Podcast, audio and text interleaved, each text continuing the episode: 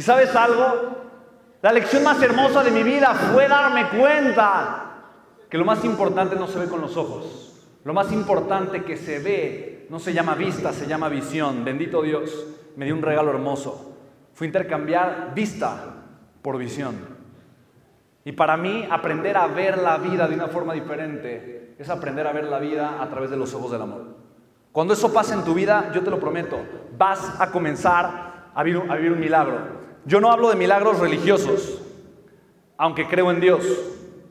Tu vida puede dar giros extraordinarios, tú puedes vivir cosas que pensaste en algún momento que eran imposibles. Solo tienes que permitir que el amor llegue a tu vida. Tienes que permitir que el amor se manifieste en tu vida. Tienes que abrazar mucho más el amor que el miedo.